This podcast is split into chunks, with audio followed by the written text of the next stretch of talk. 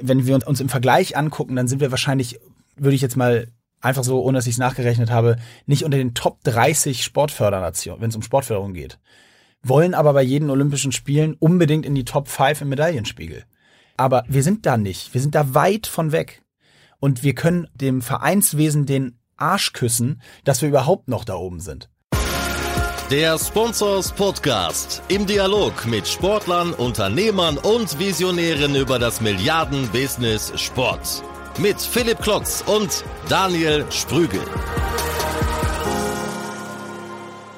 Hallo und herzlich willkommen zum 66. Sponsors Podcast. Schön, dass ihr wieder mit dabei seid und zuhört. Heute bei mir ein ganz besonderer Gesprächspartner Moritz Fürste.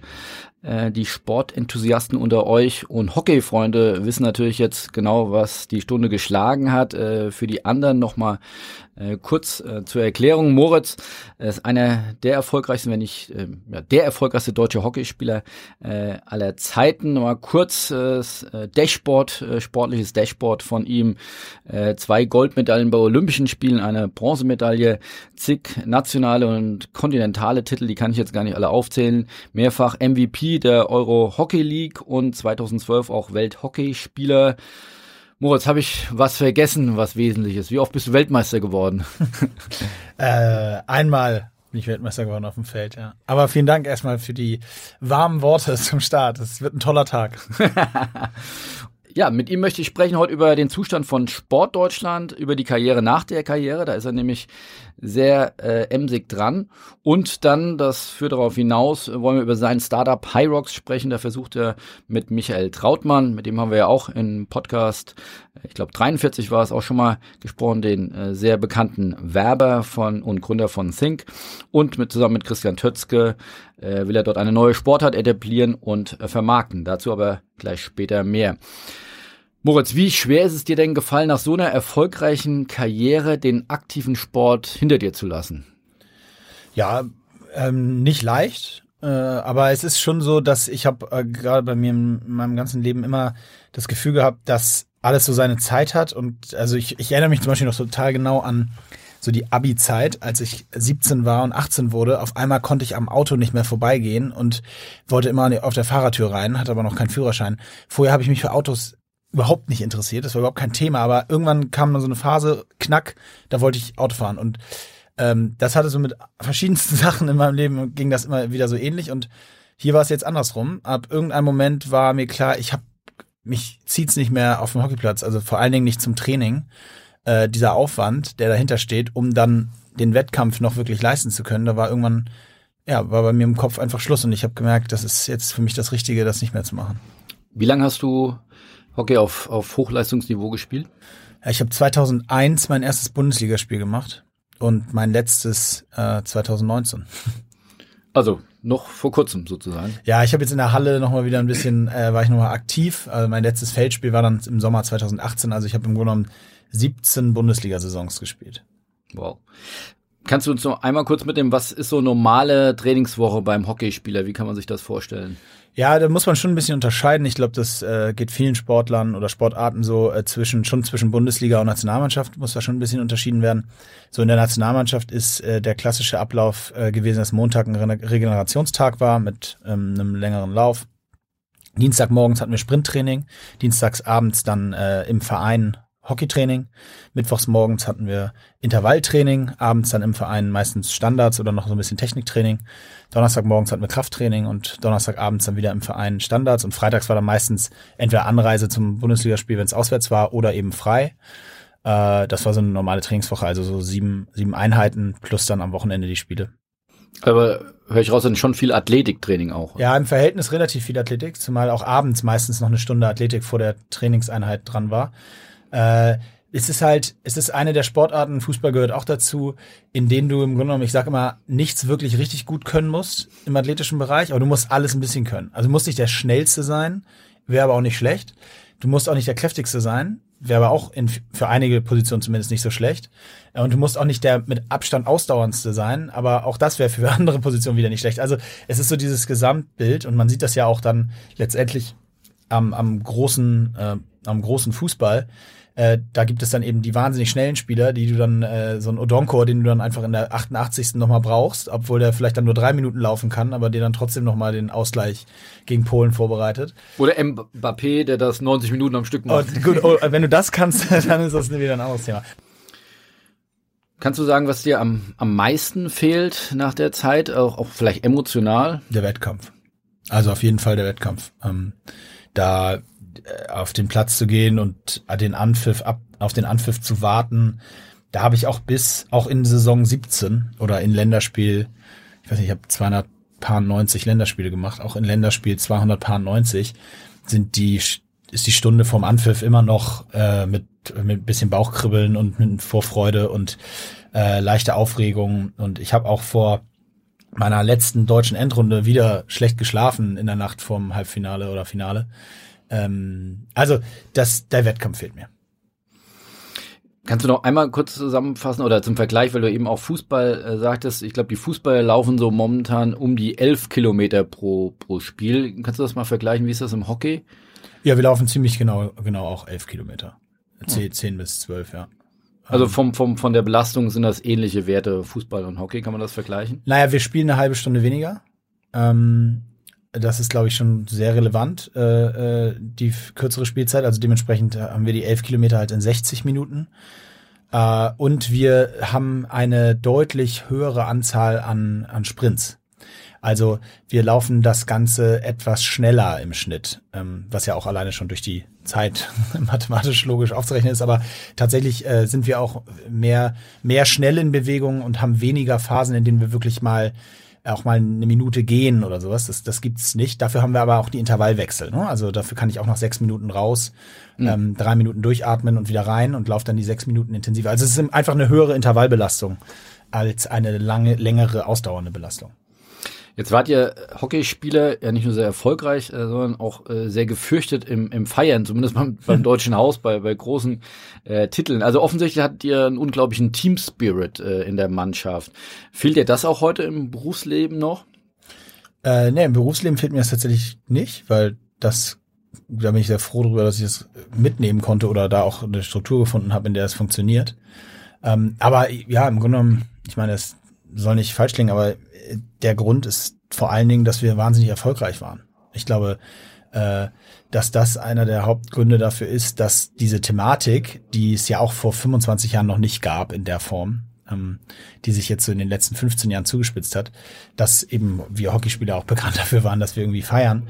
Der ist natürlich vor allem auch dadurch entstanden, dass wir mal vorsichtig gesagt über viele Jahre die einzige Mannschaftssportart waren, die äh, konstant wirklich erfolgreich war bei Olympischen Spielen und Weltmeisterschaften.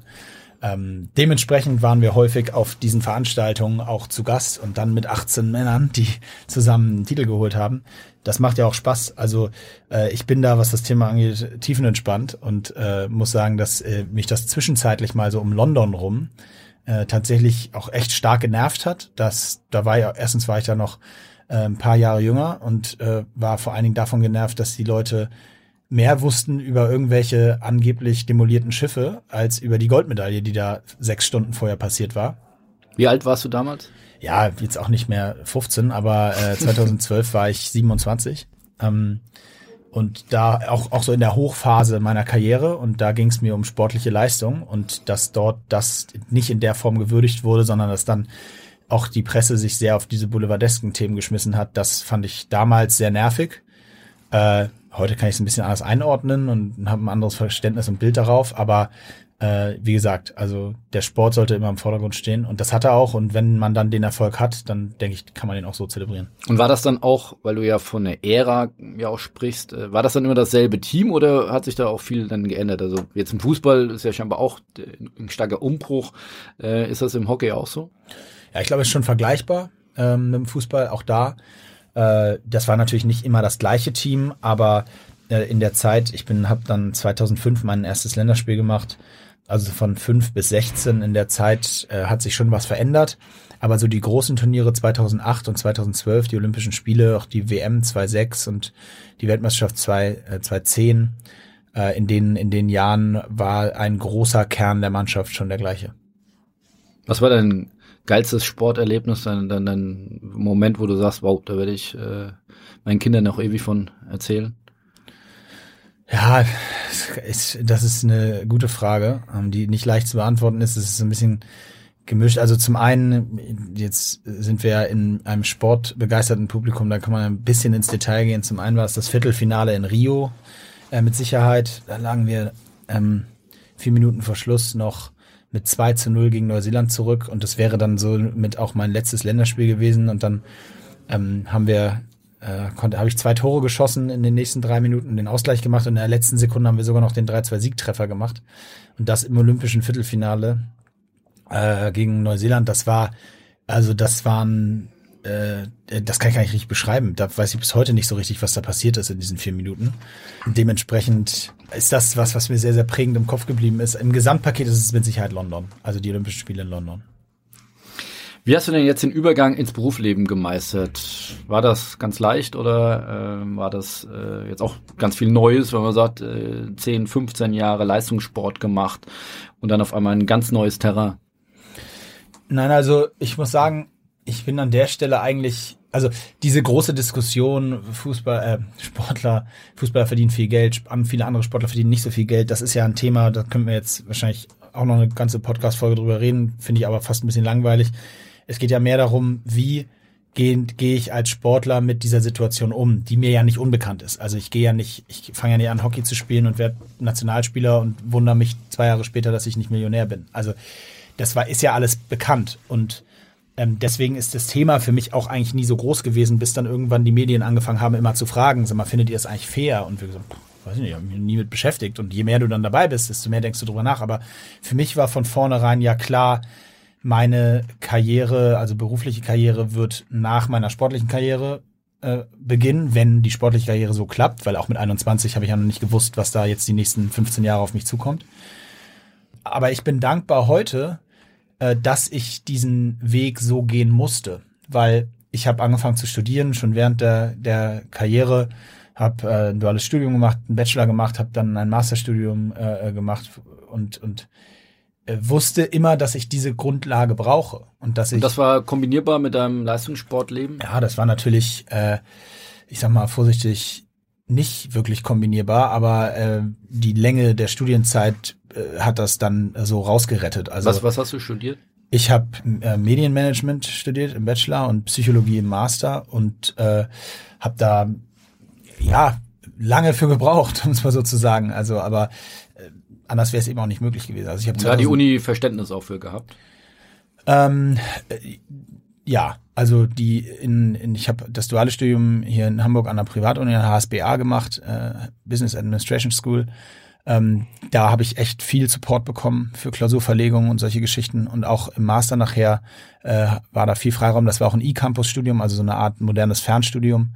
Ähm, das war für mich sehr, sehr hilfreich, so dass ich dann eben äh, von überall auf der Welt quasi äh, auch theoretisch Klausuren schreiben konnte und, und solche Geschichten machen konnte. Ähm, aber nochmal, also der Übergang, weil das war ja deine Frage, äh, der Übergang war quasi deswegen nicht irgendwie ein, so, so ein Hardcut, sondern das war von vornherein klar, dass das der Weg sein wird. Und deswegen habe ich auch schon früh mich damit beschäftigt, wie es weitergehen soll.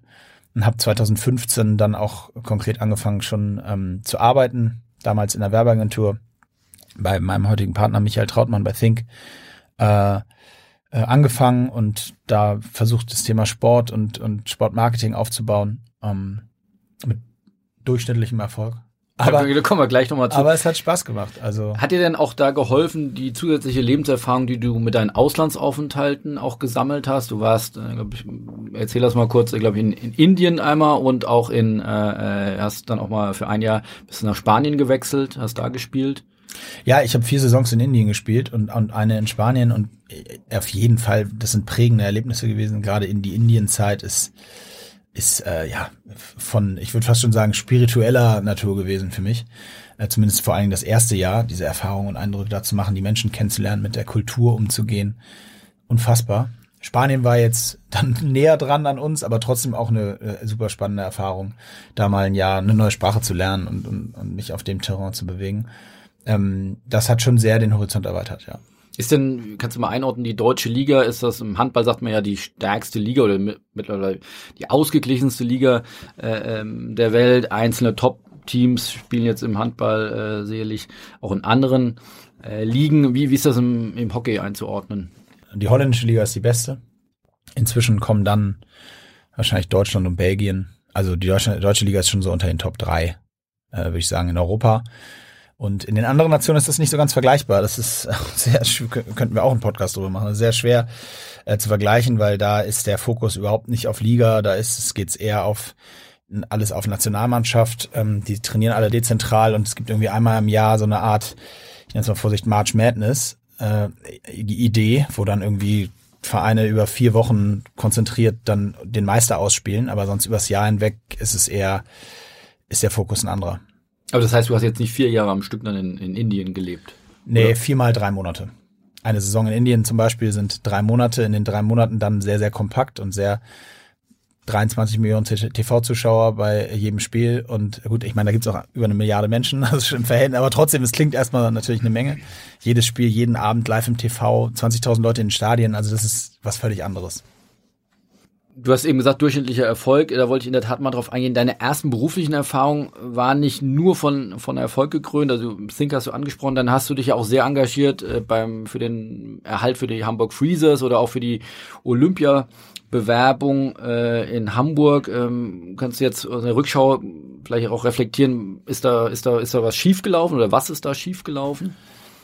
Na, also die beiden Sachen würde ich ein bisschen trennen. Äh, ja, gut, könnte, könnte sagen, die sollen mich nicht mehr fragen, wenn sie was durchsetzen sollen. Vielleicht klappt's dann. Äh, ich würde es da nicht auf meine Kappe komplett nehmen wollen, aber. Nein, das überhaupt ähm, damit nicht. Nein, äh, nee, klar, also genau, ich habe den, da bin ich zufällig reingerutscht, äh, in diese, in die Freezers-Nummer ähm, als die äh, Anschütz Group da verkündet hat, dass das vor dem Boykott steht, äh, hat ein befreundeter äh, Journalist vom NDR, mit dem habe ich irgendwie über Twitter Kontakt bekommen, Michael Maske. Und dann kam eins zum anderen und zwei Stunden später war ich am Telefon äh, mit dem äh, Finanzvorstand der Anschütz Group und habe darüber diskutiert, was für Auflagen es gibt, damit man das Ding in fünf Tagen vielleicht noch rumreißt und habe mit ihm über eine Zahl verhandelt.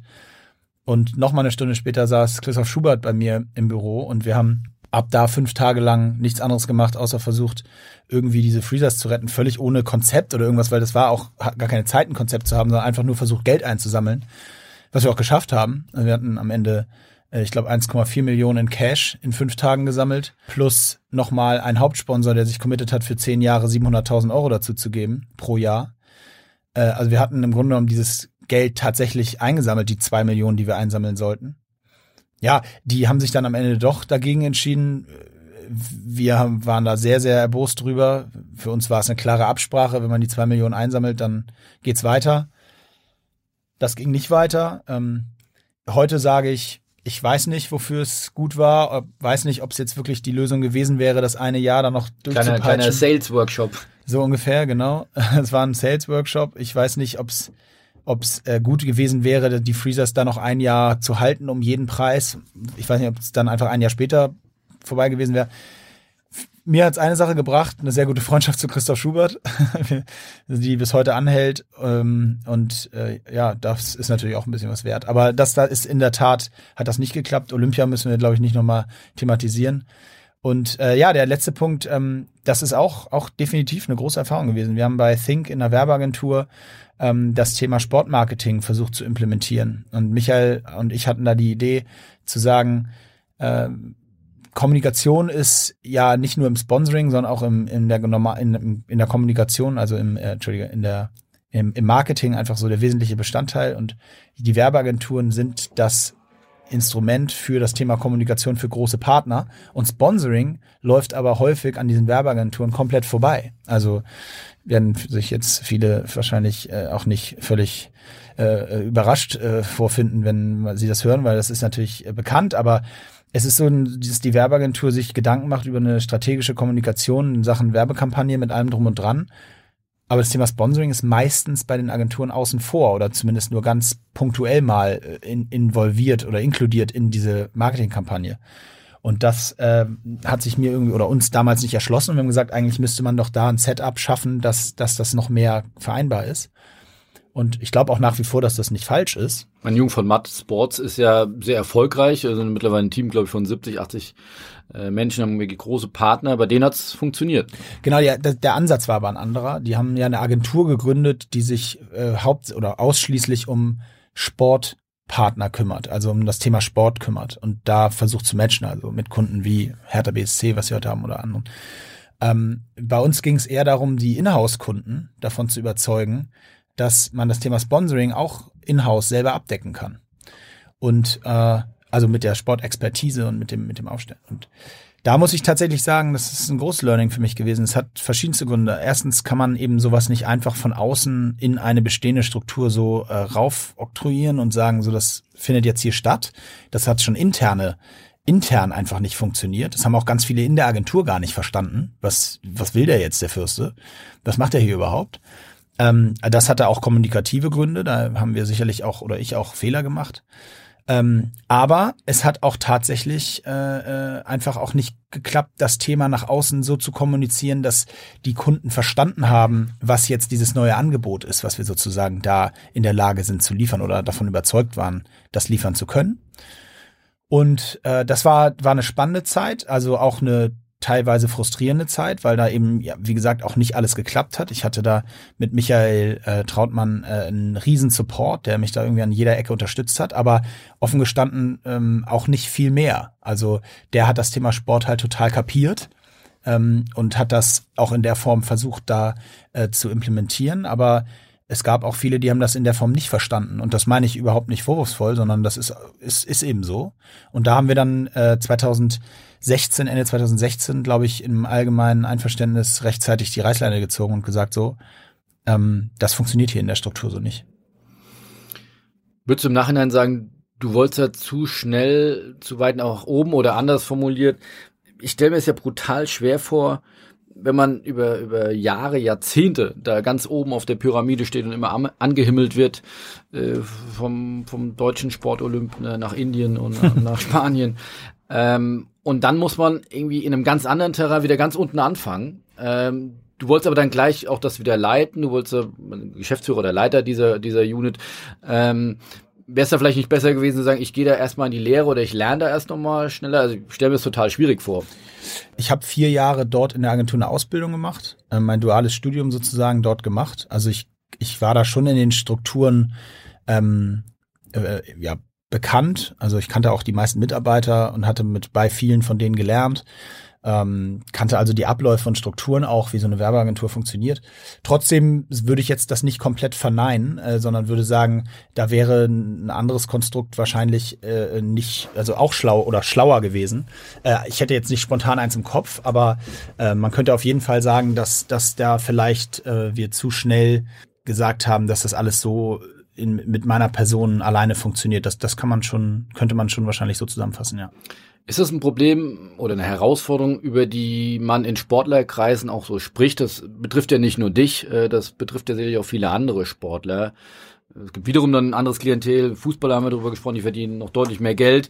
Die müssen vielleicht, wenn sie es gut machen, gar nicht mehr arbeiten. Trotzdem haben die wahrscheinlich ein anderes Problem. Was, was ist dann deren Lebensaufgabe in den restlichen hoffen, hoffentlich 50, 60, 70 Jahren?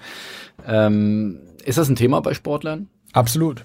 Also ähm, ich habe ja dankenswerterweise inzwischen auch echt eine Menge Sportler kennenlernen dürfen auf verschiedenen Wegen und äh, das ist ein, ein großes Thema. Das Thema, wie geht's weiter, was passiert danach, äh, wie stelle ich mich auf, was habe ich für Netzwerk. Ich, ich glaube auch, dass eine der größten Gefahren, gerade für Sportarten, die in so einem Mittelsegment sind, also die nicht gar nichts verdienen, die aber jetzt auch nicht, äh, ich sag mal, konstant über Jahre hinweg hoch sechsstellig verdienen für die ist es ein ganz großes Problem, weil man sich mit 23, 24 keine großen Gedanken darüber macht, wenn man im Monat irgendwie seine 6.000, 7.000 Euro zur Verfügung hat.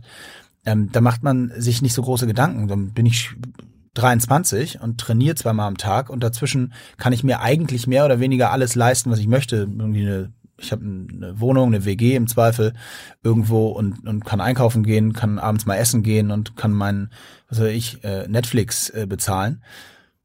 Und irgendwann, und ich hatte mal ein langes Gespräch mit einem, einem befreundeten Sportler darüber, und irgendwann kommt so ein Tag, wo man auf einmal feststellt, Moment mal, wenn ich morgen aufhöre oder nächsten, am Ende des Monats aufhöre, dann fehl, würden mir im nächsten Monat 5000 Euro netto fehlen.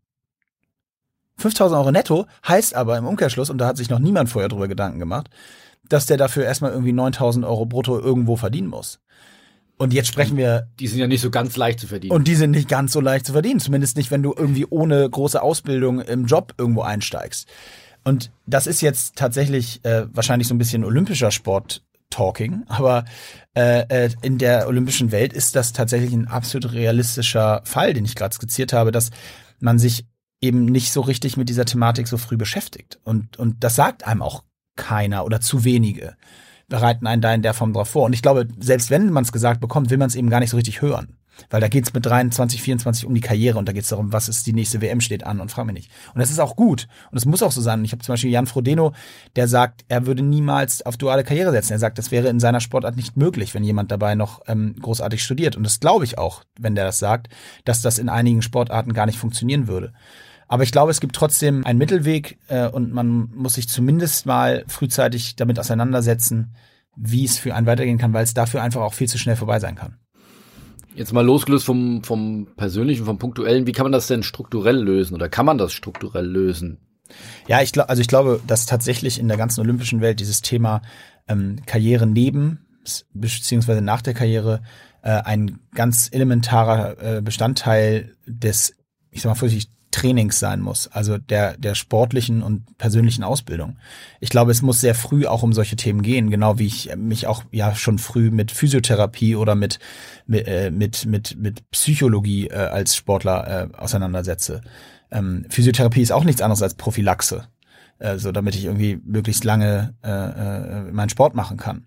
Und das andere Thema ist eben Prophylaxe für was, wenn ich das nicht kann, beziehungsweise was, wenn es irgendwann vorbei ist, weil das ist ja nun mal, nun mal absehbar, dass es irgendwann mal vorbei sein wird. Und da, glaube ich, sind vor allem auch Erfahrungsberichte von eben so alten Sportlern wie mir äh, äh, durchaus gefragt und aber auch vor allen Dingen ist, sehe ich da die Vereine und Verbände äh, gerade in Deutschland äh, in der Pflicht also momentan wird das ja vor allem, glaube ich, von der Sporthilfe mhm. ähm, gibt es ja Angebote, aber gibt es da auch diesen Durchgriff, also tut da der DOSB, tut die Sporthilfe, tun die Verbände da momentan genug? Ja, also es, es gibt die Angebote, ähm, die sind da, definitiv. Ähm, sie sind natürlich bedienen aber vor allen Dingen die Leute, die das sowieso schon so ein bisschen für sich auf dem Schirm haben. Also wenn man sich dann anmelden kann für diese Programme oder sowas, das, das spricht natürlich vor allen Dingen die an, die das eh schon im Kopf haben. Und äh, für die ist das toll, aber ich glaube, in der breiten Masse äh, gehen da dann doch noch einige unter. Könnte es ein Lösungsweg sein, einen Mentor zu haben. Ich glaube, würde ich jetzt mal von außen so äh, interpretieren, dass ein, ein Michael Trautmann für dich ja auch ein Mentor ist oder war und, und, und jetzt ein Geschäftspartner, ja, ja, ähm, der einem ja einen extremen Erfahrungsvorsprung ja auch hat und den dann auch mit dir teilt. Ist, ist sowas eine Lösung?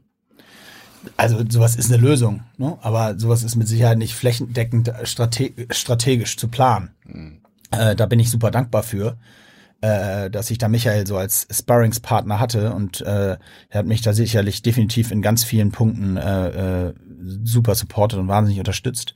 Äh, da bin ich sehr dankbar für. Aber ich glaube nicht, dass das ein ein, ein Konzept ist, mit dem man jetzt großartig rausgehen kann, weil äh, dafür sind wir dann auch zu viele Spitzensportler in Deutschland. Aber ich kann es nur jedem wünschen, dass er so das in der Form erfahren kann.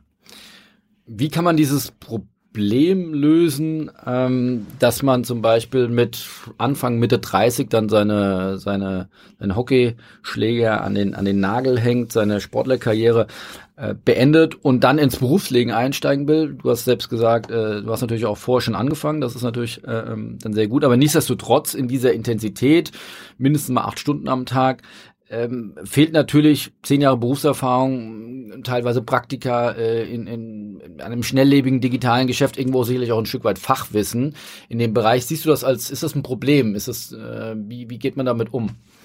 Ja, das kommt sehr auf die Branche an. Also muss man auch sagen, äh, die Erfahrung, die du jetzt in dem Bereich äh, äh, sammelst, wir sprechen ja jetzt wirklich über Spitzensport, ähm, das ist natürlich auch nicht von der Hand zu weisen. Das Netzwerk, was man sich in der Zeit aufbaut, auch die Zugänge, die man gewisserweise hat, da ist man, glaube ich, liefer, ist man schon sehr schnell ein sehr spannendes Asset auch für für äh, Unternehmen. Äh, aber ja, natürlich, du bist nicht auf einmal, kann, äh, solltest nicht äh, zwingend direkt äh, das Marketing eines DAX-Konzerns übernehmen. Ähm, das ist keine Frage. Aber selbst da bist du wahrscheinlich als irgendwie äh, äh, Sidekick und äh, äh, Gesicht äh, in der Abteilung auch gar nicht so verkehrt als Sportler, der sich die letzten 20 Jahre auf der ganzen Welt bewegt hat und das Thema Sport und Sponsoring in- und auswendig kennt. Ähm, auch da gibt's natürlich welche, die sich mehr und weniger damit beschäftigen, aber ich glaube, dass es äh, nicht zu unterschätzen ist, was äh, ein so ein Spitzensportler mit seinem mit seiner Präsenz äh, auch für so ein Unternehmen bringen kann. Ich glaube, dass da viele Unternehmen äh, sich gar kein Bild von machen. Gerade Leute, die eben mit der Karriere auch durch sind und jetzt nicht noch jeden Tag morgens und abends zum Training müssen. Die Thematik ist natürlich nochmal eine andere. Wenn ich da, das ist eher Invest für so ein Unternehmen. Aber gerade so Sportler, die gerade raus sind, sind als Gesichter und als, als, als ein bisschen Galionsfiguren in so Unternehmen, glaube ich, äh, glaube ich, sehr, mehr als hilfreich. Wir haben gerade mit unserer Weiterbildungsakademie der Sporg äh, eine Studie rausgebracht, die auch unter anderem sich damit beschäftigt, das Potenzial von Leistungssportlern im, im Zuge des, des War for Talents, also für künftige Führungskräfte, mhm. ähm, dass das viel zu wenig genutzt wird und dass da eigentlich ein großes Potenzial schlummert. Warum glaubst du, nutzen Unternehmen aus dem Leistungssport ähm, oder nicht aus dem Leistungssport, sondern auch aus dem Sportbusiness. Warum wird das nicht ähm, noch mehr genutzt? Wenn du sagst, wir reden ja über eine ganze Menge von Sportlern ja. äh, und die brauchen alle danach oder ja. viele brauchen danach noch einen Job. Ähm, jetzt wollen nicht alle ins Sportbusiness, aber wir reden ja schon über ja, kann man schon sicherlich sagen, hunderte von Sportlern. Warum, warum findet da bisher noch so wenig Austausch statt? Du, ich glaube, dass das tatsächlich einer der Gründe ist, den, äh, den du eben gesagt hast. Du hast War of Talent gesagt und der, wo findet der statt? Der findet vor allen Dingen auf dem Papier statt. Also selbst die großen äh, äh, deutschen Unternehmen äh, an in den Momenten, wo es darum geht, Leute einzustellen, ist sich doch jeder irgendwie selber der Nächste. Und das ist eben auch ein gewisses Risiko zu sagen, ich nehme jetzt jemanden, der war zwar sehr erfolgreicher Sportler und hat irgendwie, weiß ich nicht, vielleicht hier Goldmedaillen bei Olympischen Spielen gesammelt, hat aber eben nicht äh, in Amerika zwei Auslandssemester gemacht und hat sechs Praktikas bei DAX-Konzernen abgeschlossen äh, mit geilen Bewertungen und hat am besten noch einen Master mit Abschluss 1.3. Ähm, ich glaube, dass das tatsächlich einer der Gründe ist. Ähm, da ist, sind die Unternehmen und die HR-Abteilung, die haben alle so ein bisschen Cover My Ass Mentality. Da geht's für so eine HR-Abteilung auch nicht darum, den szenigsten Menschen einzustellen, sondern es geht darum, dass der nicht auf den Sack kriegt von oben. So und das funktioniert. Ja, das muss funktionieren. Und wer kriegt auf die Mütze, wenn der Sportler da irgendwie nicht reinpasst? Derjenige, der ihn eingestellt hat. Und wenn das nicht zufällig also Chairman's Choice ist, dass da jemand sagt, hey, ich will das, wir holen uns jetzt hier den Bobfahrer oder den äh, Weltmeister im, im, im Reiten, dann, äh, dann ist das eben super schwer, weil über so einen normalen Bewerbungsprozess wird sich der Sportler wahrscheinlich in den seltensten Fällen durchsetzen. Glaubst du an die, dass das Sportler wirklich auch im Durchschnitt eine höhere Leistungsaffinität, eine höhere Leistungsbereitschaft äh, und auch eine höhere Leistungs, ja, dann auch äh, Performance dann auf die Straße bringen können als andere Bewerber? Also wo glaubst du, differenzieren sich äh, Leistungssportler jetzt sagen wir mal losgelöst vom Gesicht? Das ist natürlich toll, aber das kann ja auch auf die Dauer ein bisschen verblassen. Ich suche ja auch jemanden, suche ja auch Mitarbeiter, die sich entwickeln, äh, die, die das Unternehmen voranbringen, nicht nur als Ikone, die ich mal nach draußen Klar. halte, sondern zu sagen, wie kann ich auch wirklich das, das Unternehmen von innen heraus äh, weiterentwickeln? Ja, also erstmal von innen heraus glaube ich, dass vor allen Dingen für den sozusagen den das interne Gesicht des Unternehmens äh, das schon super spannend ist. Das ist einfach motivierend, glaube ich, äh, wenn du auf einmal neben einem, äh, einem Olympiamedaillengewinner stehst als als ähm, Buchhalter bei der unter dem Unternehmen XY an, am Kaffeetisch in der Mittagspause. Ja, bestimmt auch total spannende Geschichten. Mit Sicherheit, ja, genau. Ähm, das glaube ich auch. Ähm, aber am Ende des Tages ist doch genau das eigentlich, worum es dann für das Unternehmen an sich geht. Also, dass du eben intern diesen, ja, dieses, dieses, dieses, diese Emotionen mal miterlebst und äh, je nachdem, in welcher Branche du bist, aber dass du, dass du genau das leben kannst, was dieser Sportler so erlebt hast, dass du das, dass der das teilen kann und, und dann der zweite Teil, und das ist ja der, der dann auf deine Frage eingeht, ähm, dann ist es natürlich so, dass ich glaube, dass Spitzensportler eine zumindest mal große Qualität haben, sich für Dinge für die sie sich begeistern. Und das ist übrigens ganz, ganz wichtig. Also das, das muss vorausgesetzt sein. Da muss schon fit sein. Kannst du nicht irgendwo reinsetzen. Also ähm, könntest mich wahrscheinlich schwer Versicherung verkaufen lassen.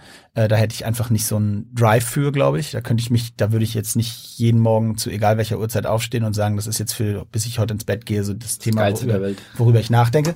Großen Respekt vor allen, die das können. Ich könnte das in dem Segment nicht so.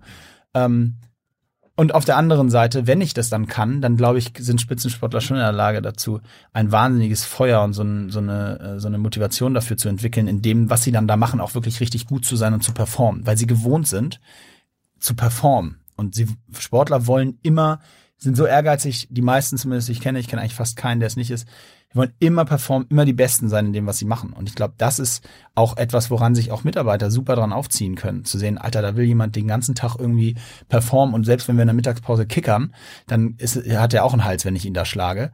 Ich glaube schon, dass das so zu einer Gesamtmotivation im Unternehmen beitragen kann. Klingt auf jeden Fall überzeugend, ja. Ich habe noch mal eine letzte Frage zu dem Thema Sportlerkarriere nach der Karriere. Ist es äh, nach deiner Meinung der richtige Weg? Man hat zumindest von außen das Gefühl, wenn man sich solche Geschichten ansieht, dass äh, BVB-Spieler ihren Pass vergessen oder wahrscheinlich auch ihre Zahnbürste. Also wenn man den immer mehr abnimmt, den Sportlern, ähm, und äh, sie ja ihr Leben auch gar nicht mehr organisieren müssen.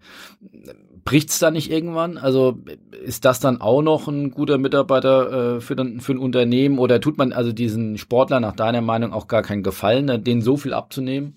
Vermeintlich sind es ja Annehmlichkeiten, aber die sind ja scheinbar relativ unfähig, äh, allein durchs Leben zu gehen. Also ich glaube, dass du den Jungs damit überhaupt keinen Gefallen tust. Ähm, ich glaube auch, dass der Trend wieder in eine andere Richtung geht. Und ich sag's mal ganz, ganz, ganz offen. Warum sagt denn der Volksmund oder wir alle, wir alle Fußball, ich bin ein riesen Fußballfan, warum sagen wir Fußballfans denn, wenn wir auf diese ganzen Spiele und die ganzen Interviews gucken, sind wir uns doch alle einig, dass es irgendwie Leute gibt wie ein Sebastian Kehl oder wie ein Mats Hummels oder auch wie ein Jürgen Klopp, um mal einen Trainer zu nehmen, die du vor die Kamera stellst und die da per Mertesacker, den du auch gerne mal zuhörst im Interview und wo du das Gefühl hast, da kommt irgendwie Inhalt rüber und die, äh, die also das sind so Jungs, die hätte ich glaube ich auch problemlos, äh, könnte ich die in je, könnte man die in jedes Unternehmen packen, wie man jetzt bei einem Basti Kehl ja auch schon sieht. Und dann gibt es eben ganz viele, da sind wir uns einig, da würden wir es wahrscheinlich eher nicht machen. Und das, das ist ja, kommt nicht von irgendwo. Goldene Steaks. Essen. So. Und das kommt nicht von irgendwo. Äh, äh, und das ist ja auch nichts Schlimmes, weil die brauchen das ja auch nicht. Die haben ja dann, wenn ich mir das goldene Steak heute leisten kann, werde ich es mir auch, wenn ich nicht völlig blöd im Kopf bin, auch in 20 Jahren noch leisten können. Wobei es auch da ja viele gibt, die das da doch relativ blöd im Kopf sind, offensichtlich. Aber ähm, ich glaube nicht, dass man den, den Sportlern damit einen Gefallen tut, ihnen wirklich so das ganze Leben abzunehmen und sie im Grunde genommen äh, äh, da von jeglichem Mitdenken zu befreien. Das kann nicht die Lösung sein. Und ich finde aber auch, dass der Trend da in eine andere Richtung geht. Ich habe das Gefühl, dass durch die immer wieder immer mehr aufkommenden, gerade diese Jugendakademien und diese Leistungszentren, dass da schon frühzeitig äh, ein Wert und hier in Hamburg, ich meine, Bernhard Peters hat das beim HSV vorgelebt, den kenne ich ja nun auch noch aus Hockeyzeiten ähm, der da mit seinem Konzept immer schon, ich weiß noch, ich war in Hoffenheim vor zehn Jahren mal zu einem Workshop mit der damals noch U17, äh, der Kollege Süle noch mit im Stuhlkreis und da haben wir über Erfahrung und Druck im Leistungssport gesprochen und ich habe es ein bisschen referiert und ähm, äh, da haben die Jungs den Bernhard nachgeäfft und haben gesagt, dass, ja, der würde auch bei jedem Training immer sagen, äh, auch mal ein später denken, Junge. Und ähm, ich glaube, dass das schon der Trend ein bisschen in die Richtung geht, ja. Switchen mal zum Thema Sport Deutschland. Wir haben eben schon kurz angerissen, was, was sind da die Aufgaben oder was tut äh, Sporthilfe und, und DOSB.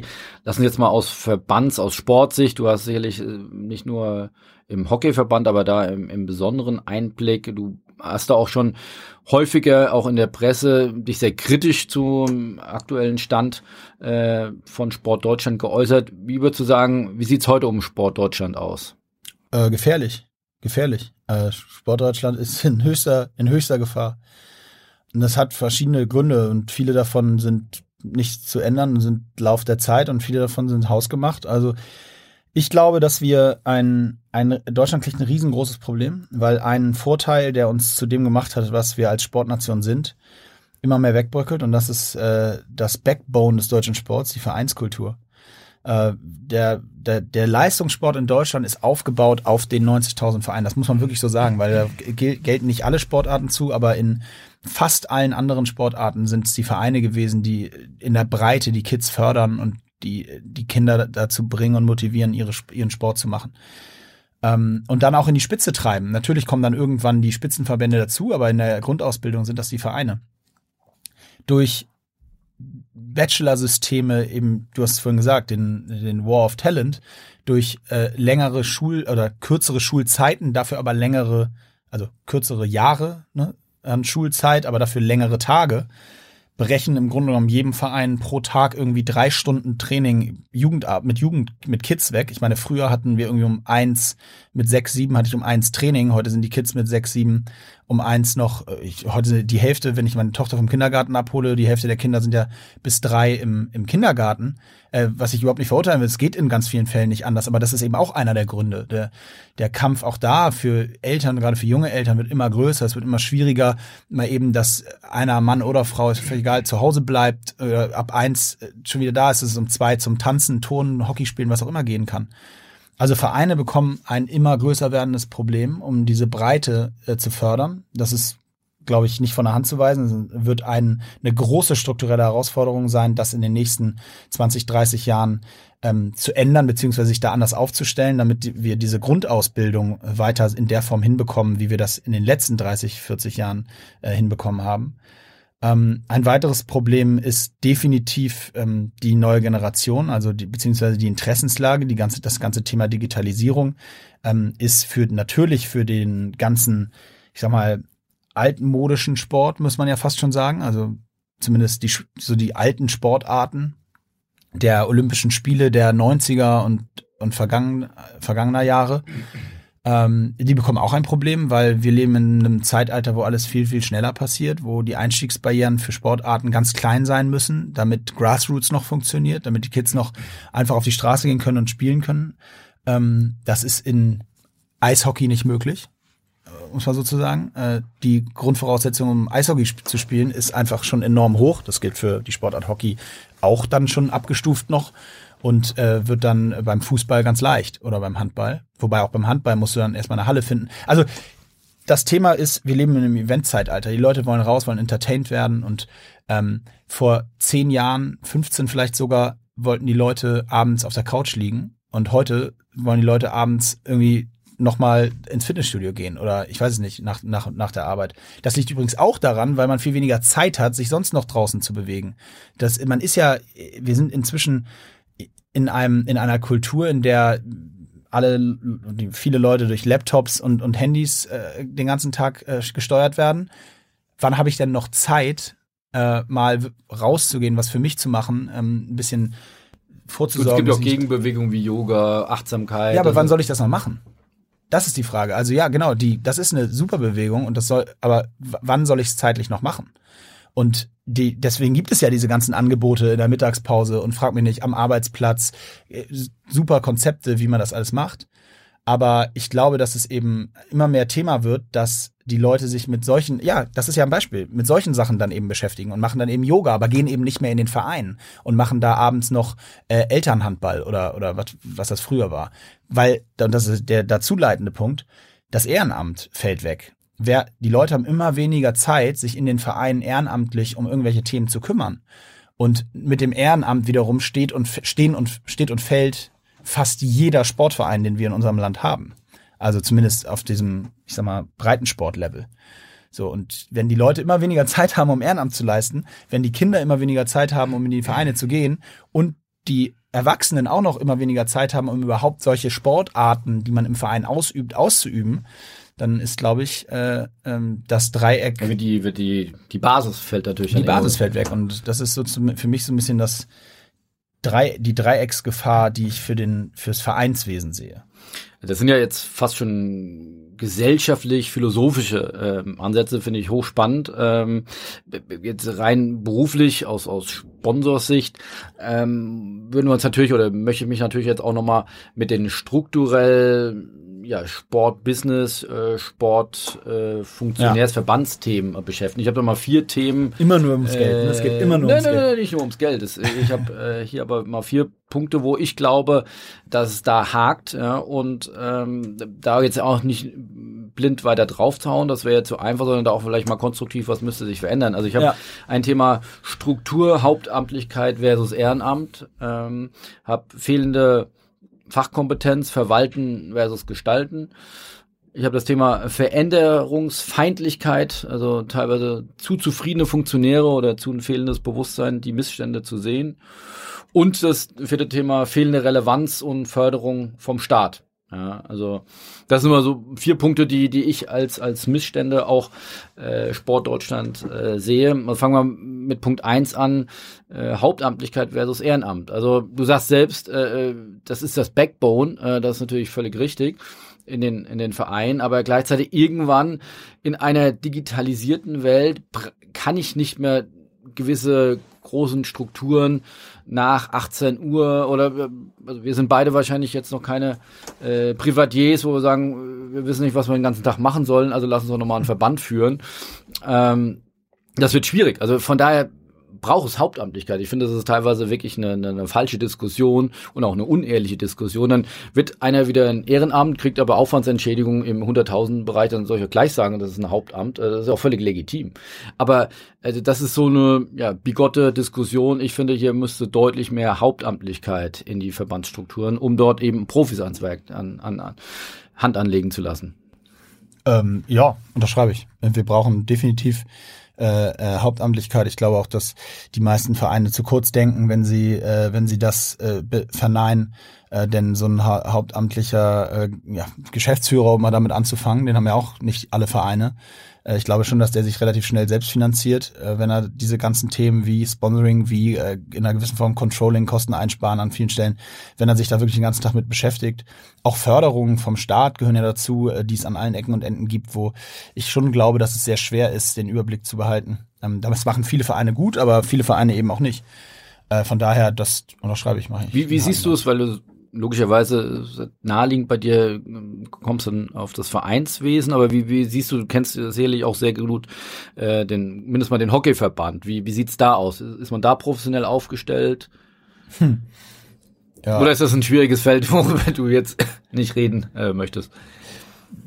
Ich, grundsätzlich rede ich gerne immer über alles, äh, kein Problem. Ähm, ich glaube, dass der Hockeyverband gerade in einer großen Krise steckt. Ähm, da war, ich weiß jetzt nicht, wann der Podcast rauskommt, aber äh, in der aktuellen Zeit ist da sehr, sehr viel drüber zu lesen äh, gewesen, äh, dass da sehr große Missstimmung ist im Allgemeinen, äh, dass da viele ein, ein gewisses Führungsvakuum vorwerfen, dass da viele Sachen nicht so laufen, wie sie laufen sollten. Und im, im Mai findet nun der nächste Bundestag statt, wo es gegebenenfalls zu äh, einer Neuwahl, wenn dann sich andere Leute aufstellen, kommen wird. Ich muss sagen, dass ich das von außen in Anführungsstrichen von außen beobachte. Ich habe da meine Meinung zu und ich bin da auch, äh, werde da auch ab und zu mal zu gefragt, aber ich betrachte das äh, eher mit dem Kopf schütteln und ähm, sehe das eher so, dass ich das Gefühl habe, dass da sich, und das ist vielleicht dann auch wieder plakativ für viele andere Verbände, solange sich der Verband an sich nicht einig ist, wo die Reise hingehen soll, solange braucht man sich auch, glaube ich, nicht darüber unterhalten, ob man jetzt einen Hauptamtlichen braucht oder wie man das Thema Sponsoring vorantreiben soll. Ich glaube, dass die Vereine, äh, dass die Verbände alle grundsätzlich erstmal für eine klare Richtung haben müssen, die sie dann gemeinsam mit den Bundesliga-Vereinen äh, auch gehen und wo sich alle zu committen, dass das der Weg ist für die nächsten zehn Jahre. Und dann kann man sich auch damit beschäftigen, wie man strukturell so einen Verband aufstellt. Also in unserem Verband, in meinem Verband mal vorweggenommen, gibt es diese Einigkeit noch nicht. Und solange die nicht da ist, glaube ich, äh, braucht man das auch nicht weiter kommentieren. Tauschen sich da die Verbände untereinander aus? Gibt es da Leitlinien vom DOSB? Weißt du das? Ähm, das weiß ich nicht.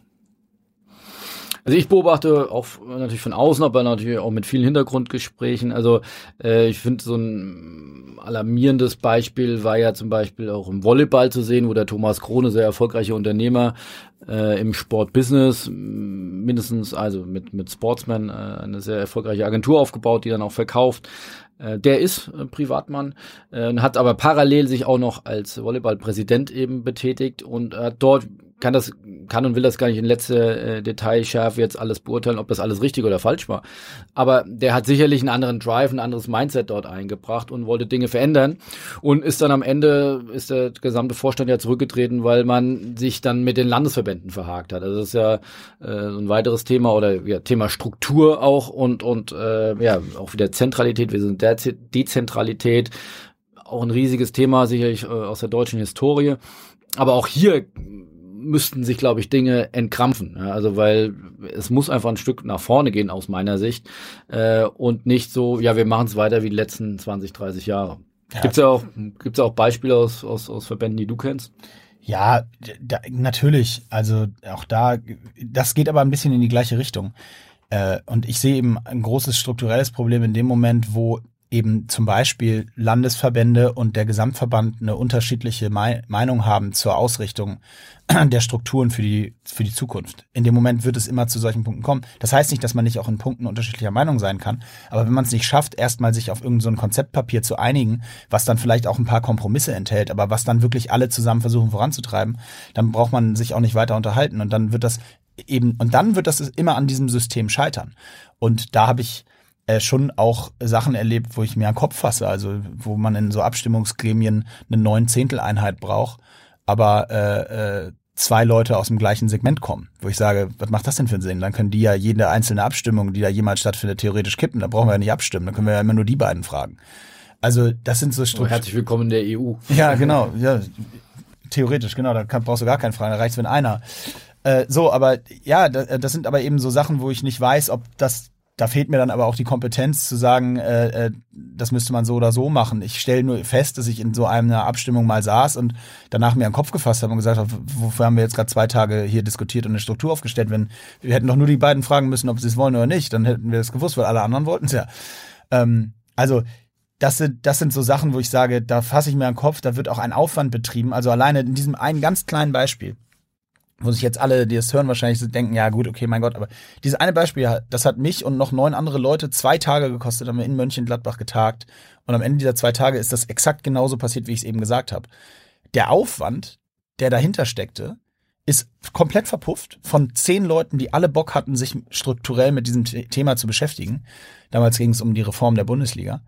Ähm, da muss ich sagen, wenn das, ich das jetzt hoch multipliziere auf alle Verbände, die wir haben und das in jedem Verband drei, vier Mal im Jahr vorkommt, dann muss ich sagen, wow, da wird Arbeitszeit verbrannt. Ja, da kannst du aber fünf Hauptamtliche einstellen pro Verband, die sich um dieses Thema kümmern. Also die strukturelle Aufstellung von den Verbänden ist schon, ist schon teilweise, glaube ich, ähm, ähm, dramatisch, beziehungsweise zumindest sehr, sehr zu hinterfragen. Und da kommen eben auch diese unterschiedlichen Interessen dazu. Ich meine, in unserem Verband gibt es eine große Diskussion, äh, dass wir sind, glaube ich, einer der, das weißt du wahrscheinlich besser, einer der wenigen zumindest, äh, die keine ausgegliederte Liga haben. Also es gibt eine HBL ne, und es gibt den DHB, es gibt die DFL und den DFB. Jetzt kann man von denen grundsätzlich erstmal halten, was man will, aber dass die Interessen der Bundesliga und der Nationalmannschaft erstmal grundsätzlich völlig unterschiedliche sind, das ist doch, glaube ich, klar. Die Bundesliga-Vereine wollen ihre Spieler möglichst viel da haben und die Nationalmannschaft will ihre Spieler auch möglichst viel da haben. So, das ist ein Konflikt. Aber wenn ich den aus einer Struktur steuere, dann werde ich natürlich nie zu Kompromissen kommen, weil dann wird immer, dann entscheidet immer einer. Und in meinem Verband ist das eben alles unter dem Dach des DHBs geordnet. So, und dass da die Vereine dann irgendwann auf die Barrikaden gehen, ist ja auch klar. Naja, das ist schon sehr detailliert. Nein, aber genau da müssen wir wahrscheinlich reingehen. Also du hast mal in einem Zeitungsinterview auch, glaube ich, äh, ich glaube sogar namentlich Frau Frau Merkel mal kritisiert, dass sie, ähm, ähm, ja, ich glaube bei gewissen Anlässen dann auch nicht ja. da war. Ähm, also für, für, äh, bitte? Kabinenmerkel. Kabinenmerkel. Ja. ja. Wie, wie steht es um die, die Relevanz äh, und die Förderung des Staates? Ist das ausreichend, was wir in Deutschland sehen? Nein, bei Weitem nicht. Also, das, ich weiß aber auch gar nicht, ich, die Frage ist eigentlich, ich weiß ja, dass sie, äh, da, wie, wie, du, wie du sie meinst, also bitte nicht verstehen, ich meine nicht, die Frage ist blöd, ich meine nur, dass die Frage gestellt werden muss, ist eigentlich schon absurd, weil wenn wir, also wenn ich, wenn wir uns die andere, uns im Vergleich angucken, dann sind wir wahrscheinlich, äh, wir sind, würde ich jetzt mal einfach so, ohne dass ich es nachgerechnet habe, nicht unter den Top 30 Sportfördernationen, wenn es um Sportförderung geht. Wollen aber bei jeden Olympischen Spielen unbedingt in die Top 5 im Medaillenspiegel. Wir sind aber, wir sind da nicht. Wir sind da weit von weg. und wir können äh, den, dem Vereinswesen den Arsch küssen, dass wir überhaupt noch da oben sind. Äh, Habe ich Arsch gesagt? Glaube ich schon, ja. Äh, dass wir überhaupt noch da oben sind. Und, und äh, ich, das, wir müssen, glaube ich, als Gesellschaft uns grundsätzlich, muss sich, die, die Frage gestellt werden, ob man sich diesen Spitzensport leisten will. Und wenn man ihn sich leisten will, weil man eben sagt, dass das gewisse Vorbildsfunktionen kreiert, dass das irgendwie Role Models für die Kids hat und äh, sind und gleichzeitig auch auch eine gesellschaftliche Relevanz hat, dass eben bei dass wir bei Olympischen Spielen da oben stehen oder dass wir äh, in anderen Sportarten erfolgreich sind, in, bei Weltmeisterschaften im, im Skispringen und frag mich nicht. Ich, aber dann, dann müssen wir auch, auch B sagen und das, das tun wir nicht. Und da, das, also die Diskussion finde ich auch müßig, weil äh, ja, aber notwendig, oder? Ich meine, wenn, wenn man sieht, ja. wir haben so volle Kassen wie nie zuvor. Also Deutschland hat so volle Kassen äh, wie nie zuvor. Ich und, glaub, und man, man, seit wie vielen Jahren, Monaten wird jetzt verhandelt, dass jetzt irgendwie das Innenministerium ein paar Millionen mehr ja. gibt, äh, wenn man gemessen daran, was in, in anderen Bereichen, in Kunst, in, in äh, Kultur investiert wird, äh, ist das ja ein Tropfen auf einen heißen Stein. Komplett, komplett. Also ähm, also fehlt Sport auch, ich habe mir das schon oft gefragt, aber auch irgendwo da die, die Lobby, ja, also was Sport neben dem Leistungssport, aber auch dann auch an Integration, an, an, an, an gesundheitlichen Dingen auch äh, leisten kann. Äh, warum findet das auf politischer Ebene so wenig äh, Widerhall? Ja, ich kann es dir nicht beantworten. Ich verstehe es auch nicht und ich verstehe es tatsächlich überhaupt nicht. Also gerade dieses, wir, wir sprechen nun über, über irgendwie nichts anderes als über Themen wie die Gesellschaft, die große Probleme hat mit äh, der Neustrukturierung der Gesellschaft durch viele Menschen, die von außen hierher kommen, durch Probleme, die dadurch entstehen, aber auch durch diese vorhin schon angesprochenen neuen Zeiten. Die Gesellschaft verfettet am Ende des Tages, wenn man es dramatisch formulieren möchte. Aber es ist so. Äh, äh, dazu haben wir noch einen demografischen Wandel. Das Thema Bewegung, Sport ist doch jeden Tag in jeder Diskussion ganz oben. Aber fördern oder da wirklich mal was an den Strukturen äh, ändern, nee, passiert nicht.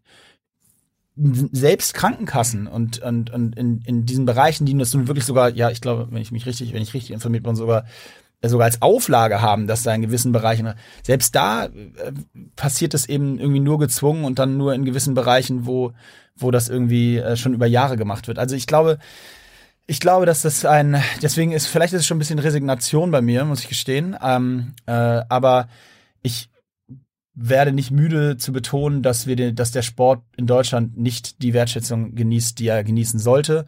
Und ich habe auch keine Lust, dann immer über Punkte zu diskutieren, die dann natürlich auch, ist nicht alles geil, was im Sport passiert. Natürlich, mir gehen, geht das Doping-Thema so wahnsinnig doll auf den, auf den Sack. Und zwar nicht, weil ich sage, hört auf darüber zu diskutieren, sondern weil ich die Leute verfluche, die das tun ähm, weil sie damit den Sport kaputt machen und damit eben genau diese Diskussion schwieriger machen. Auf der anderen Seite ist aber nur, weil es diese schwarzen Schafe gibt, nicht falsch, grundsätzlich äh, den Sport zu unterstützen. Und übrigens ist das auch, auch so ein Thema, dass ähm, tatsächlich, der war ja auch bei dir im Podcast, der Markus Deibler äh, äh, angesprochen hat, der sagt, ähm, äh, dass wir sensationell gut sind bei der Dopingfahndung im Vergleich mit allen anderen, sind wir wahrscheinlich Weltmeister und das ist auch gut und soll auch bitte so bleiben.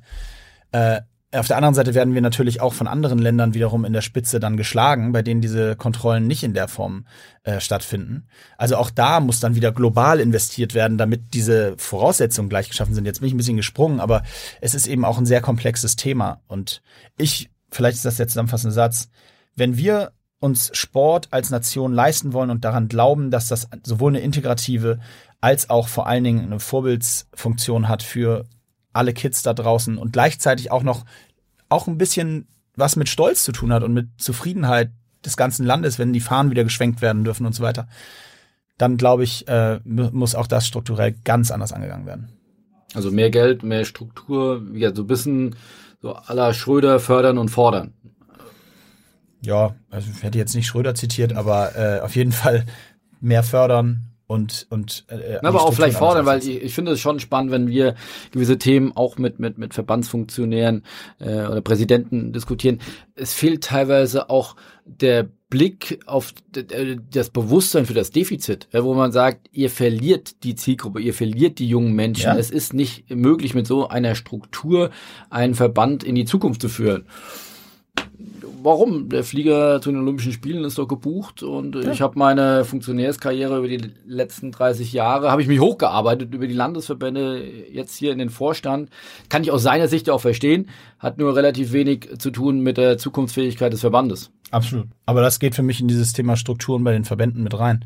Und äh, wenn die sich, wie gesagt, nicht einig sind, wo die Reise hingehen soll, dann dann hilft auch der Support von, von ganz oben nicht. Wärst du denn auch bereit, dich persönlich einzubringen in sowas? Oder hast, machst du das schon? Oder sagst du, ich, ich möchte mich in der Sporthilfe oder ich will was eigenes machen oder äh, DOSB will ich mal irgendwann in, in Vorstand? Gibt es solche Pläne?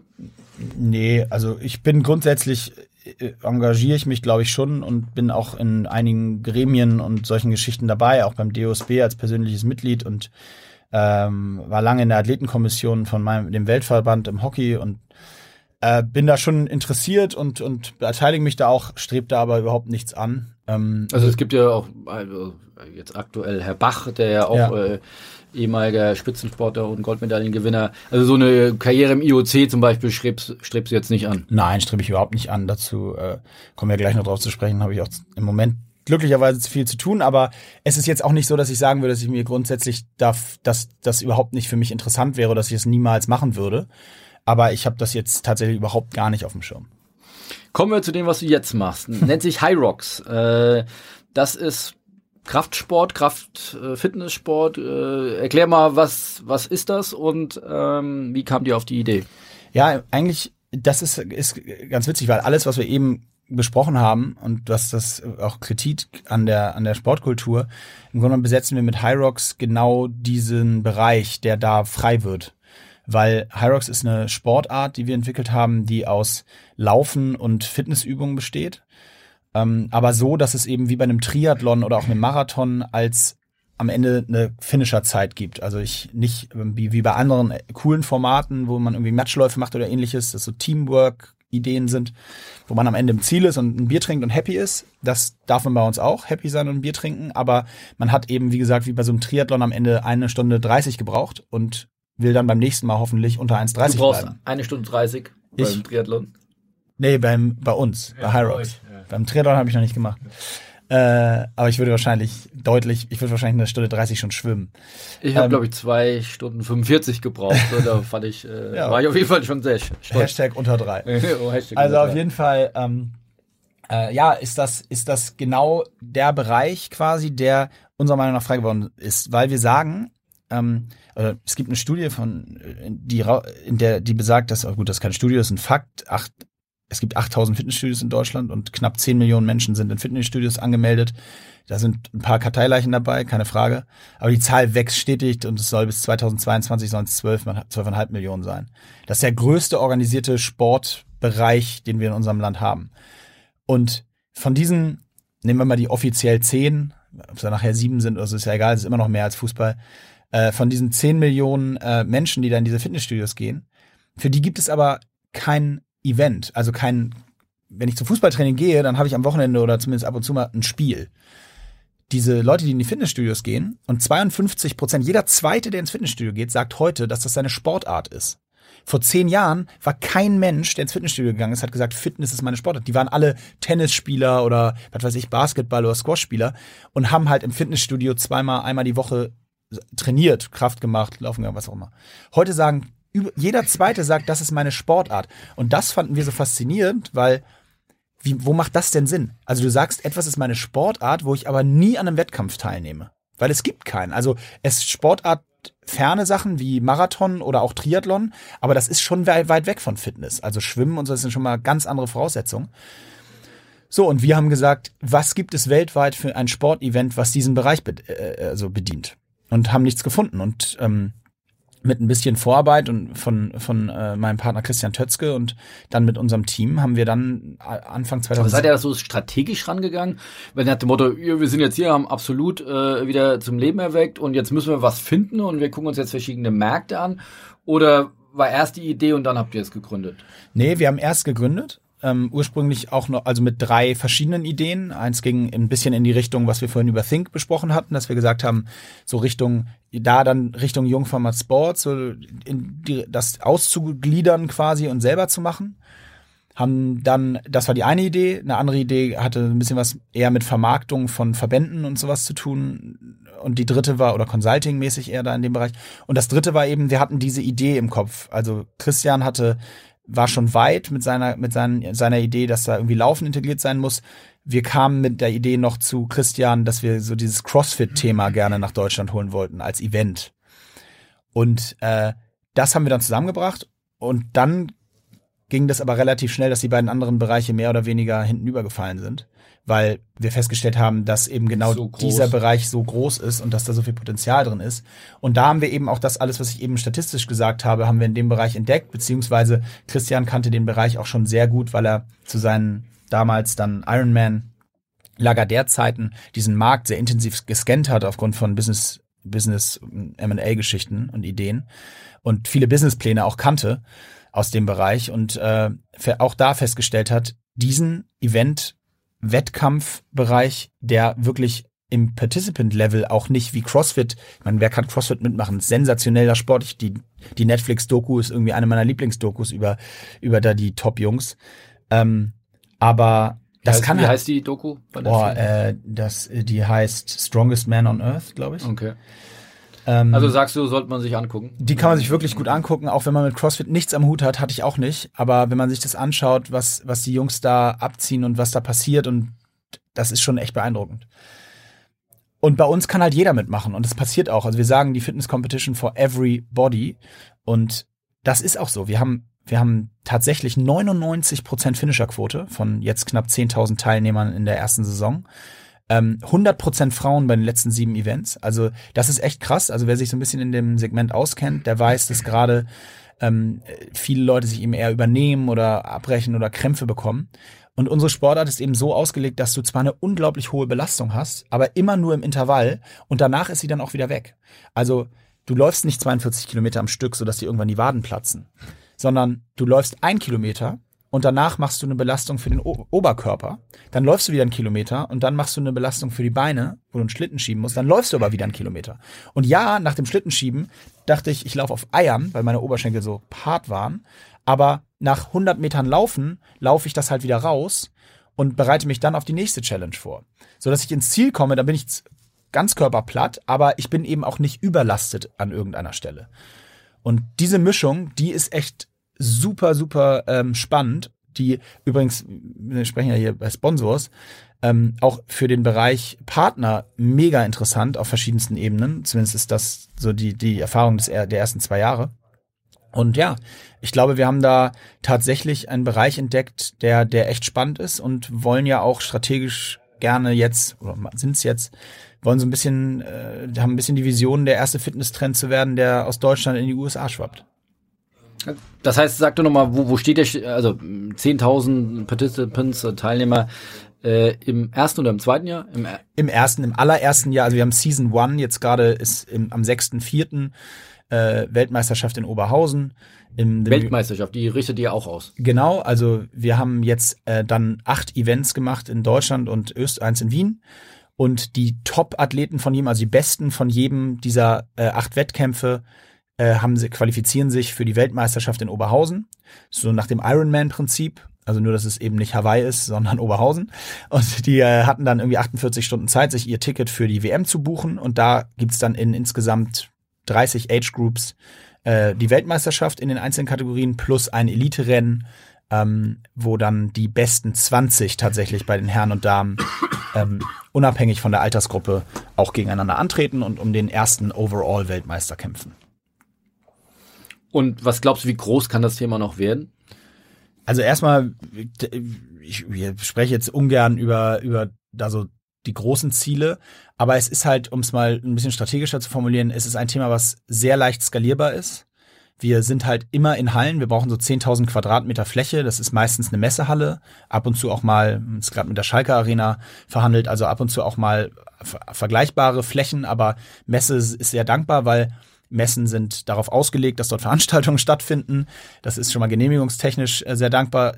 Messen sind unabhängig vom Wetter, unabhängig vom äh, von irgendwelchen äußeren Einflüssen. Wir müssen nichts absperren, müssen da keine Genehmigung noch zusätzlich äh, ordern. So, und wir sind antizyklisch, das heißt, äh, unsere Eventserie findet von Oktober bis April statt, ähm, während zwischen April und Oktober in den Großstädten in Deutschland jedes Wochenende irgendwie abgesperrt ist für Marathons, Halbmarathons, Triathlon, Ironman, frag mich nicht.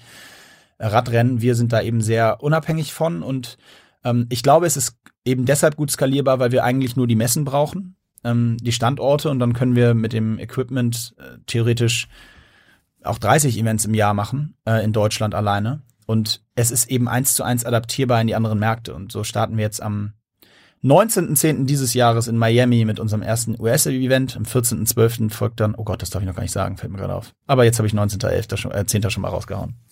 Ihr seid die Ersten. Sehr gut. Äh, ich kann aber vom Spobis sagen, Messen, die machen zwar alles, äh, stellen aber auch eine gute Rechnung am Ende äh, des Tages. Also das bringt ja auch Kosten mit sich. Also gesagt, ist ja jetzt nicht so nach dem Motto, wir, wir, wir laufen jetzt mal, mal einen Volkslauf und brauchen da eigentlich nur den Volkspark für und, und äh, dann haben wir eigentlich Kosten gegen null, sondern ähm, das stimmt auch nicht, weil da habe ich ja Sicherheitskosten und, und, und äh, Administration, aber ich muss ja erstmal solche Messen anmieten, ich muss das Equipment mitbringen, das ist ja schon sehr aufwendig. Also ja, auf der einen Seite, wenn es funktioniert und sich jede Veranstaltung dreht, sicherlich skalierbar, aber ich habe ja erstmal einen großen Kostenblock, oder? Klar, auf jeden Fall. Also die, die äh, Setup-Kosten äh, jetzt gerade für unsere Season One sind natürlich, sind natürlich sehr hoch und ähm, da ist schon, das ist schon eine Aufgabe, dass man es schafft, dass äh, diese Events sich dann erstmal im, im Deckungsbeitrag 1 tragen. Aber äh, das, das ist möglich und da da kennen, kennen wir spätestens jetzt auch alle Kennzahlen und wissen ziemlich genau, wo unsere Hebel sind. Ähm, die, das sind ja auch alles keine Geheimnisse. Wir haben da verschiedene Revenue Streams und arbeiten dann noch an so ein paar Sachen, die unabhängig vom Event sind, äh, die dann zusätzlich natürlich nochmal äh, äh, das befeuern, also zumindest die, die Overheads dann decken sollen. Aber grundsätzlich ist es äh, vollkommen richtig, dass die Setup-Kosten sind, sind schon hoch, ja. Und wie sieht das Geschäftsmodell aus? Also klar, Participant Fee und, und Sponsoring. Sind das die zwei Haupteinnahmefelder?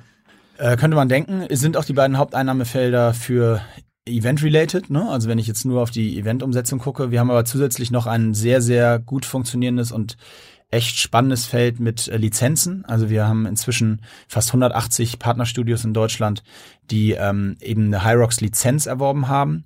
Äh, ein bisschen am Vorbild von CrossFit äh, orientiert, nur deutlich günstiger, nicht mal ein Drittel und eben noch mit ganz anderen, ähm, mit ganz anderem Support, wo wir dann eben die Studios Kurse anbieten können, wo die Studios äh, Vergünstigungen bekommen für die Tickets, äh, wo sie werben können in ihrer Zielgruppe, wo sie Werbemittel bekommen dafür, äh, wo sie die Möglichkeit haben, über unseren Hauptsponsor ähm, ist Puma? Puma, ich wusste nicht, ob ich sagen darf. Ja, ja. ja Sponsors, also das ist, unseren hätte ich schon noch gefragt. Genau, über unseren Hauptsponsor Puma ähm, ähm, vergünstigt, Sachen zu beziehen, Klamotten zu beziehen, ihre, ihre, ihre Mitglieder oder Teilnehmer dann einzudecken, wenn das gewünscht ist. Also wo man eine Menge Vorteile hat im Gesamtpaket, ähm, so dass sich das im Bestfall dann am Ende auch, auch wieder rechnet. Ähm, dieses Lizenzthema ist tatsächlich ein, einer der größten und spannendsten Hebel für uns. Dann haben wir dieses Jahr die Hyrox Academy ins Leben gerufen. Das heißt, wir bilden, ähm, wir bilden äh, Athletiktrainer oder Personal Coaches äh, oder auch Leute, die einfach Bock drauf haben, zu Hyrox Coaches aus, die dann offiziell auch so Hyrox Kurse anbieten können, in ihr Personal Training das einbauen können. Was gleichzeitig übrigens um das Thema Marketing da aufzugreifen, ein ganz, ganz spannender Kanal natürlich ist, weil das sind letztendlich unsere Influencer, ja. die da rumrennen und ähm, unser Thema für uns mit verbreiten, wenn sie da so einen Kurs äh, in Bochum im Stadtwald anbieten. Also super, super spannender Kanal für uns. Ähm, und das sind so äh, die dazukommenden, dazu ist noch Merchandise, ein Thema, was aktuell noch schwierig ist für uns, weil natürlich im Jahr eins jetzt da uns noch nicht die Tür eingerannt wird, aber wo wir davon ausgehen, dass das langfristig auch noch ein echt spannender Kanal ist. Also das zusammen mit Participant Fee und Sponsoring sind, sind so unsere Hauptkanäle. Kann das ähnlich groß werden, auch pro Veranstaltung. Also jetzt bei der Cyclassics Classics fahren, glaube ich, 20.000 äh, Radfahrer mit. Bei, ich glaube, in Hamburg ist ja auch der größte Triathlon der Welt. Äh, ich habe beim Marathon in Berlin mitgemacht, da, da sind irgendwie 40.000 Menschen, die laufen. Kann das auch solche Dimensionen pro Event annehmen oder seid ihr da durch die Messehalle dann auch limitiert? Ja, wir sind natürlich schon pro Tag limitiert, aber wir können am Tag so knapp 3000 Leute durch den Hyrox-Parcours äh. Die starten wirklich in Startwellen, also so 30, 40 Mann alle 10 Minuten. Von morgens bis abends an, kannst du jetzt ausrechnen, kommst du ungefähr auf knapp 3000, sodass es auch noch umsetzbar ist. Ähm, wir können also im Grunde genommen an so einem Wochenende knapp 6000 Leute äh, äh, da Aber von der Atmosphäre stelle ich mir so ein bisschen vor wie diese, wie diese Color Runs, oder? Also es steht da auch schon ein bisschen dieses Event äh, dann auch im, im, Mittelpunkt, oder? Oder im Vordergrund. Ja, es ist, es ist einfach, ähm, gut, ich kenne die Color Runs nicht, aber es ist jetzt. Äh, da, da, da läufst du, glaube ich, so eher so auch Happiness äh, im, im Mittelpunkt und dann wirst du da alle drei Kilometer noch mit, mit, mit abwaschbaren Farben irgendwie vollgeworfen. Das war, glaube ich, äh, von okay auch unter anderem einen großen Sponsor. Es war auch hier mal in Hamburg, äh, da auch mal selbst mitgemacht. Also ist echt witzig. Also so Sport in der event-orientierten, entertainment-orientierten äh, Gesellschaft dann eben auch mit solchen Happiness-Faktoren eben auch aufzuladen. ja, ja, ja, wobei ich würde das schon deutlich trennen, weil es geht ganz klar um äh, Performance. Also es geht eben schon ganz klar darum, da jeder, der da mitmacht, hat ein klares Ziel. Bei den meisten ist das die Zeit möglichst kurz zu halten bis zum Zieleinlauf. Bei manchen ist es das Durchkommen oder das Finishen, aber es geht schon, ist schon sehr performancegetrieben. Also es, ich würde es schon, ähm, der Happiness-Faktor, der entsteht bei uns im Ziel und nicht auf der Strecke. Okay du darfst hier, das, also Sponsoring ist hier sehr erwünscht in diesem Podcast. Ja. Äh, wer, wen gibt's neben Puma noch? Gibt's weitere Partner? Mhm. Also vielleicht äh, da so ein bisschen, ich habe ja nun auch tatsächlich mich schon mein ganzes Sportlerleben mit dem Thema beschäftigt aus verschiedensten ähm, äh, Perspektiven. Selber, habe aber auch dem Verein früh versucht, da zu helfen äh, und, und also kenne irgendwie verschiedene Seiten.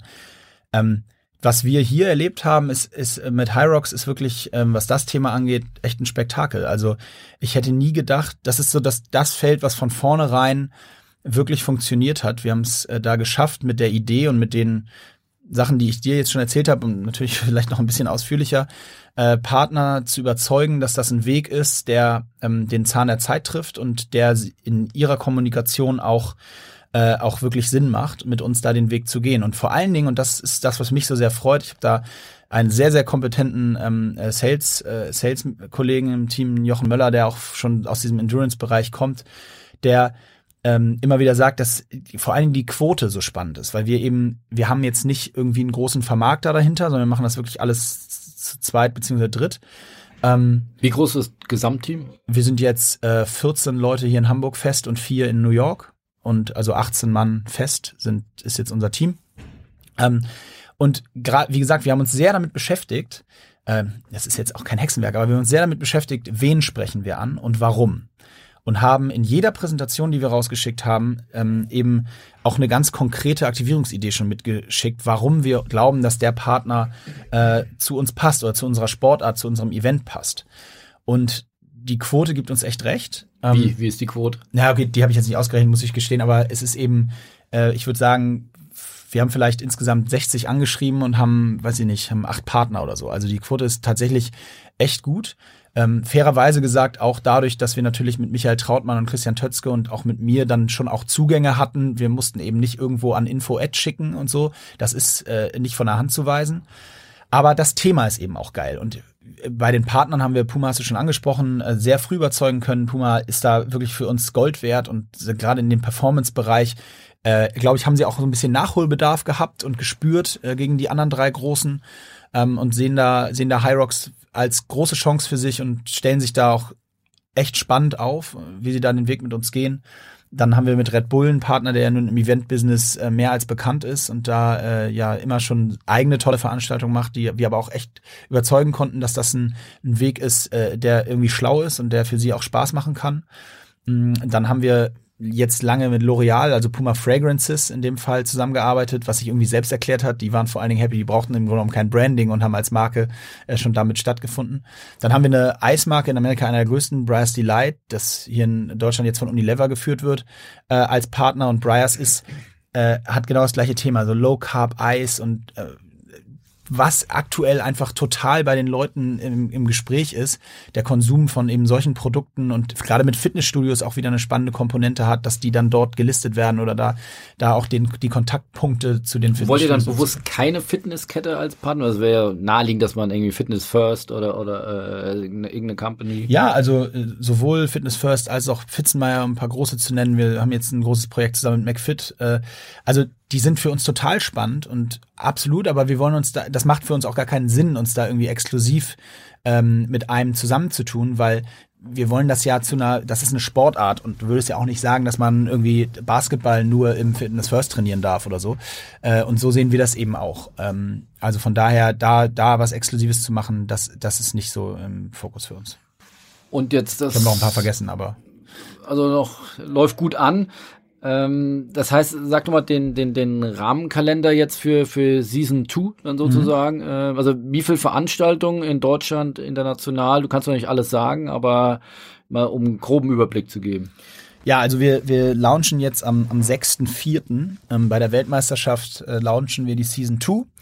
Äh, was ich sagen kann, ist, dass wir äh, das Setup in Deutschland äh, sich nochmal echt spektakulär verändert hat. Also wir sind jetzt eigentlich dann ohne zu viel zu sagen, in, glaube ich, jeder Groß, so, also den größten Städten des Landes äh, vertreten. Neben, neben Oberhausen. Neben Oberhausen, genau. Die sind nächstes Jahr äh, nicht mehr dabei, da wandern wir ein bisschen weiter. Aber äh, wir haben äh, neun Events in, in der Dachregion im nächsten Jahr und wir machen äh, fünf Events in dem Raum Nordamerika. So viel kann ich jetzt schon sagen, ja. Da sind wir gespannt, was da noch kommt. Äh, abschließend, äh, stemmt ihr das alles aus, aus Bordmitteln? Habt ihr Investoren? Äh, wie kannst du dazu was sagen?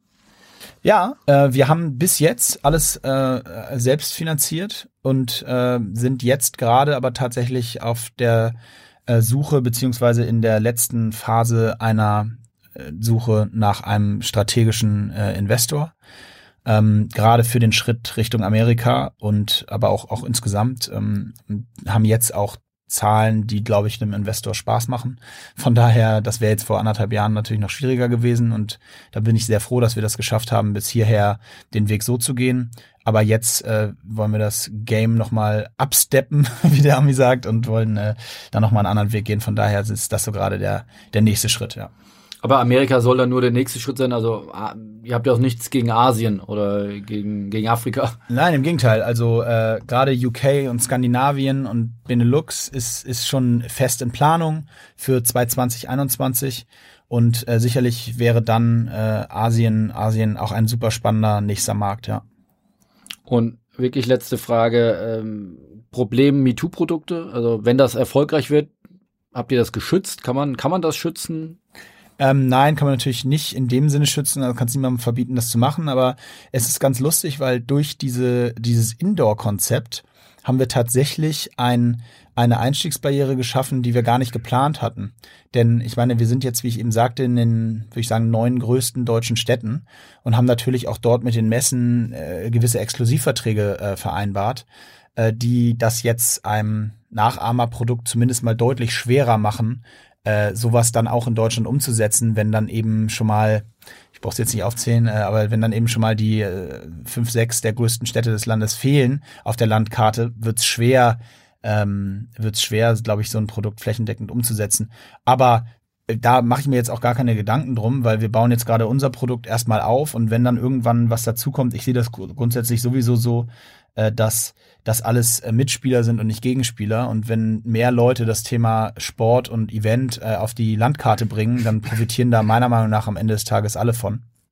Und äh, dementsprechend äh, bin ich da, was das Thema angeht, eigentlich relativ entspannt.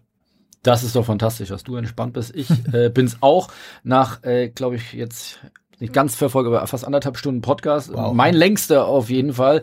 Äh, hätte ich mir vielleicht doch nicht drei große Themen vor die Brust nehmen sollen. Aber für mich hat sich zumindest ja viel äh, alle, alles gelohnt. Vielen, vielen Dank für die offenen Einblicke, für die offenen Worten, für den, für den geküssten äh, Arsch und äh, vieles mehr. Äh, ich hoffe, ihr zieht da genauso viel raus wie ich. Ähm, ich drücke euch weiter die Daumen, damit auch mal eine Sportart von Deutschland äh, nach Amerika schwappt und äh, dann hören wir uns hoffentlich bald und sehen Sport Deutschland bald hoffentlich in einem besseren Zustand. Vielen Dank für die Einladung. Danke. Danke auch. Tschüss.